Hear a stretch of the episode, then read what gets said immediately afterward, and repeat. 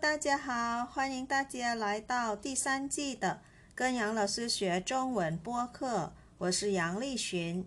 这季的中文课是专门为初级和中级学习汉语的听众朋友们设计的。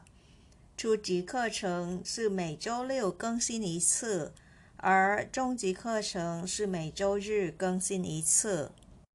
สวัสดีค่ะทุกคน ขอต้อนรับเข้าสู่เรียนจีนกับหยางเหล่าซื้อพอดแคสต์ซีซั่น3แล้วค่ะ ดิฉันหยางลี่ชินมาพบกับทุกท่านเช่นเคยนะคะ บทเรียนภาษาจีนของซีซั่นนี้ได้ถูกออกแบบมาเพื่อเพื่อนผู้ฟังทุกท่าน ที่เรียนจีนในระดับต้นและระดับกลางค่ะ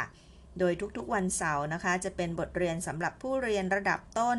และทุกๆวันอาทิตย์จะเป็นบทเรียนสำหรับผู้เรียนในระดับกลางค่ะ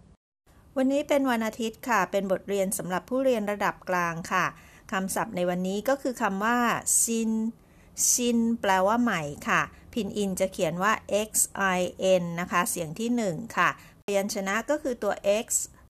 ส่วนสระมี i กับมีตัว n เป็นตัวสะกดนะคะ ออกเสียงว่า in ค่ะวรรณยุกต์เสียงที่ 1 วางไว้เหนือตัวอักษร i นะคะ ซึ่งเป็นสระนั่นเองค่ะ ทีนี้เรามาดูคำศัพท์เพิ่มเติมที่มีคำว่าชินพร้อมตัวอย่างประโยคกันนะคะ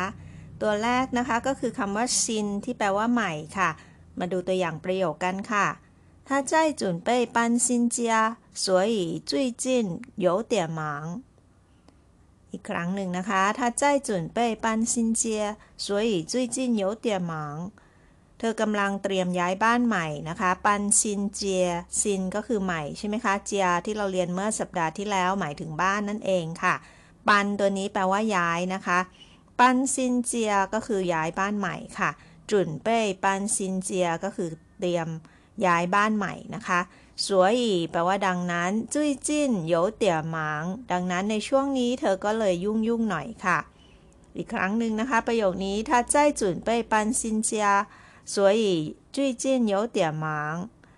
เธอกำลังเตรียมย้ายบ้านใหม่ ช่วงนี้ก็เลยยุ่งยุ่งหน่อย ไปดูคำที่สองวันนี้ค่ะ คือวลีที่ว่าซินเหนียนควายเลินเองค่ะ มีคำว่าซินนะคะซินเหนียนก็หมายถึงปีใหม่นั่นเองค่ะซินเหนียนควายเลอร์เป็นการอวยพรปีใหม่นะคะ หมายถึง Happy New Year หรือว่าสุขสันต์วันปีใหม่ค่ะซินเหนียนควายเลอร์ Happy New Year ค่ะ ตัวอย่างต่อไปนะคะ มีคำว่าซินอีกแล้วค่ะ ศัพท์คำนี้นะคะมาเป็นคู่ค่ะ ซินหลังกับซินเหนียง ซินหลังก็คือเจ้าเบ่าค่ะ ส่วนซินเหนียง คือเจ้าสาวนั่นเองนะคะ เป็นคู่กันค่ะ ไปดูตัวอย่างประโยคกันค่ะ婚礼上新郎新娘好浪漫的出场อีกครั้งหนึ่งนะคะ婚礼上新郎新娘 好浪漫的出场ประโยคนี้จะหมายความว่า เจ้าบ่าวและเจ้าสาวเดินเข้างานอย่างโรแมนติกในงานแต่งงานค่ะฮุนหลี่สร้างก็หมายถึงงานแต่งงานนะคะซินหลังซินเหนียงก็คือเจ้าบ่าวแล้วก็เจ้าสาว好浪漫的出场ก็หมายถึงว่าออกมาเข้างานนะคะ ก็คือเดินออกมาเข้างานเนี่ยแหละค่ะ อย่างโรแมนติกนั่นเองค่ะลั่งมั่นก็คือโรแมนติกนะคะ อีกครั้งหนึ่งค่ะประโยคนี้หุ่นหลี่ช่างสิ้นหลังสินเหนียงห่าวล่างมั่นแต่ชู่ฉาง เจ้าบ่าวและเจ้าสาวเดินเข้างานอย่างโรแมนติกในงานแต่งงานค่ะตอนนี้ไปดูคำศัพท์ต่อไปนะคะ ที่มีคำว่าซินค่ะ แต่อันนี้จะแบบซินไม่ได้แปลว่าใหม่แล้วนะคะ ลองดูค่ะคำว่าซินเหวินซินเหวินในที่นี้จะหมายถึงข่าวค่ะ ดูตัวอย่างประโยคนะคะ我经常看中央新闻频道我经常看中央新闻频道ฉันดูช่องข่าวโทรทัศน์ส่วนกลางเป็นประจำหัวจิ้งฉางก็หมายถึงเป็นประจำนะคะขั้นจงยังซินเหวินผินเต้าซินเหวินผินเต้าก็คืออช่องโทรทัศน์ที่มีแต่ เกี่ยวกับเรื่องข่าวนะคะ เป็นรายการเกี่ยวกับข่าวทั้งหมดนะคะสินเหมือนพินเต้าก็คือช่องข่าวนั่นเองค่ะ จงยังก็หมายถึงส่วนกลางนะคะ ก็คือเป็นเซ็นทรัลทีวีนั่นเองนะคะหัวจิ้งฉางขั้นจงยังสินเหมือนพินเต้า ฉันดูช่องข่าวโทรทัศน์ส่วนกลางเป็นประจำตอนนี้เราไปดูชื่อประเทศนะคะที่มีคำว่าซินอยู่ด้วยค่ะ มี 2 ประเทศด้วยกันนะคะ เมื่อสัปดาห์ที่แล้วจำได้นะคะ เราเรียนคำว่ากัวเจียซึ่งหมายถึงประเทศไปค่ะ เราได้รู้ว่าไทยกัวสูหยูต้งหนานยาตะกัวเจียก็คือประเทศไทยนั้นจัดอยู่ในประเทศเอเชียตะวันออกเฉียงใต้ค่ะ วันนี้เรามารู้จักกับชื่อประเทศ 2 ประเทศนะคะ ที่มีคำว่าซินอยู่ในนั้นค่ะ ลองเดาดูนะคะ พอจะนึกออกไหมคะ ประเทศแรกเป็นประเทศเพื่อนบ้านเรานี่เองค่ะ ใกล้ๆนะคะ อยู่ทางใต้ค่ะ ถัดจากมาเลเซียลงไปเป็นเกาะเล็กๆ แห่งหนึ่งค่ะ นั่นก็คือประเทศสิงคโปร์ค่ะ ภาษาจีนจะเรียกว่าซินจาโปซินจาโปสิงคโปร์นะคะ ส่วนอีกประเทศหนึ่งไปทางออสเตรเลียค่ะ อยู่ใกล้ๆ กับประเทศออสเตรเลียนะคะ เรียกว่าประเทศ新西兰 新西兰 เดาสิคะว่าประเทศอะไรมีคำว่า new อยู่ในนั้นด้วยนะคะซินก็คือ new ใช่ไหมคะ หรือว่าใหม่ซินซีแลนด์ก็คือ ประเทศนิวซีแลนด์ค่ะ ไปฟังตัวอย่างประโยคกันนะคะ他在琢磨该去新加坡留学呢还是去新西兰留学呢อีกครั้งหนึ่งนะคะ他在琢磨 该去新加坡留学呢还是去新西兰留学呢พอจะเข้าใจความหมายประโยคนี้ไหมคะ เขาบอกว่าเขากำลังพิจารณานะคะคำว่าจัวหม้อตัวนี้อ่านว่าอ่านได้สองอย่างนะคะ ถ้าอ่านจัวหม้อก็คือไตรตรองหรือพิจารณานะคะ z u o นะคะ แต่ถ้าอ่านจัวหมอตัวนั้นนะคะ แปลว่า พัฒนาให้ดีขึ้นหรือว่าขัดเกลานั่นเองนะคะจัวหมอกับจัวหมอ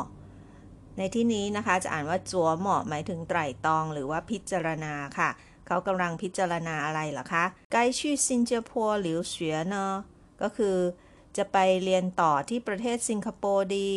หรือว่านะคะ还是去新西兰留学呢หรือว่าจะไปที่นิวซีแลนด์ดีนะ อันนี้นะคะประโยคอีกครั้งหนึ่งค่ะ 他在琢磨该去新加坡留学呢还是去新西兰留学呢เขากำลังพิจารณาดูว่าควรจะไปเรียนต่อที่สิงคโปร์หรือว่านิวซีแลนด์ดี จบแล้วนะคะ บทเรียนวันนี้เป็นบทเรียนสำหรับผู้เรียนระดับกลางนะคะ ในเรียนจีนกับหยางเหล่าซือซีซั่น3นี้ค่ะ ทีนี้มาทบทวนบทเรียนวันนี้พร้อมฝึกอ่านคำศัพท์และประโยคตามเหล่าซือค่ะ ำที่หนึ่งซินซินซินใหม่他在准备搬新家，所以最近有点忙。他在准备搬新家，所以最近有一点忙。เธอกำลังเตรียมย้ายบ้านใหม่ช่วงนี้ก็เลยยุ่งยุ่งหน่อย คำต่อไปนะคะ新年快乐 新年快乐新年快乐 Happy New Year ค่ะ คำที่สามสิ้นหลังสิ้นหลังสิ้นหลัง เจ้าเบ่าสิ้นเหนียงสิ้นเหนียงสิ้นเหนียง เจ้าสาว ตัวอย่างประโยค婚礼上新郎新年好浪漫的出场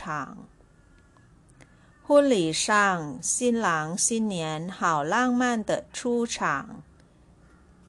เจ้าบ่าวและเจ้าสาวเดินเข้างานอย่างโรแมนติกในงานแต่งงาน คำต่อไปค่ะ คำที่สี่ซินเหวินซินเหวินซินเหวินหมายถึงข่าวค่ะ ตัวอย่าง我经常看中央新闻频道 我经常看中央新闻频道ฉันดูช่องข่าวโทรทัศน์ส่วนกลางเป็นประจำคำที่ห้าซิน加坡ซิน加坡ซิน加坡สิงคโปร์และคำสุดท้ายซินซีแลนด์ซินซีแลนด์ซินซีแลนด์นิวซีแลนด์ตัวอย่าง 他在琢磨该去新加坡留学呢，还是去新西兰留学呢？他在琢磨该去新加坡留学呢， 还是去新西兰留学呢เขากำลังคิดว่าจะไปเรียนต่อที่สิงคโปร์หรือนิวซีแลนด์ดี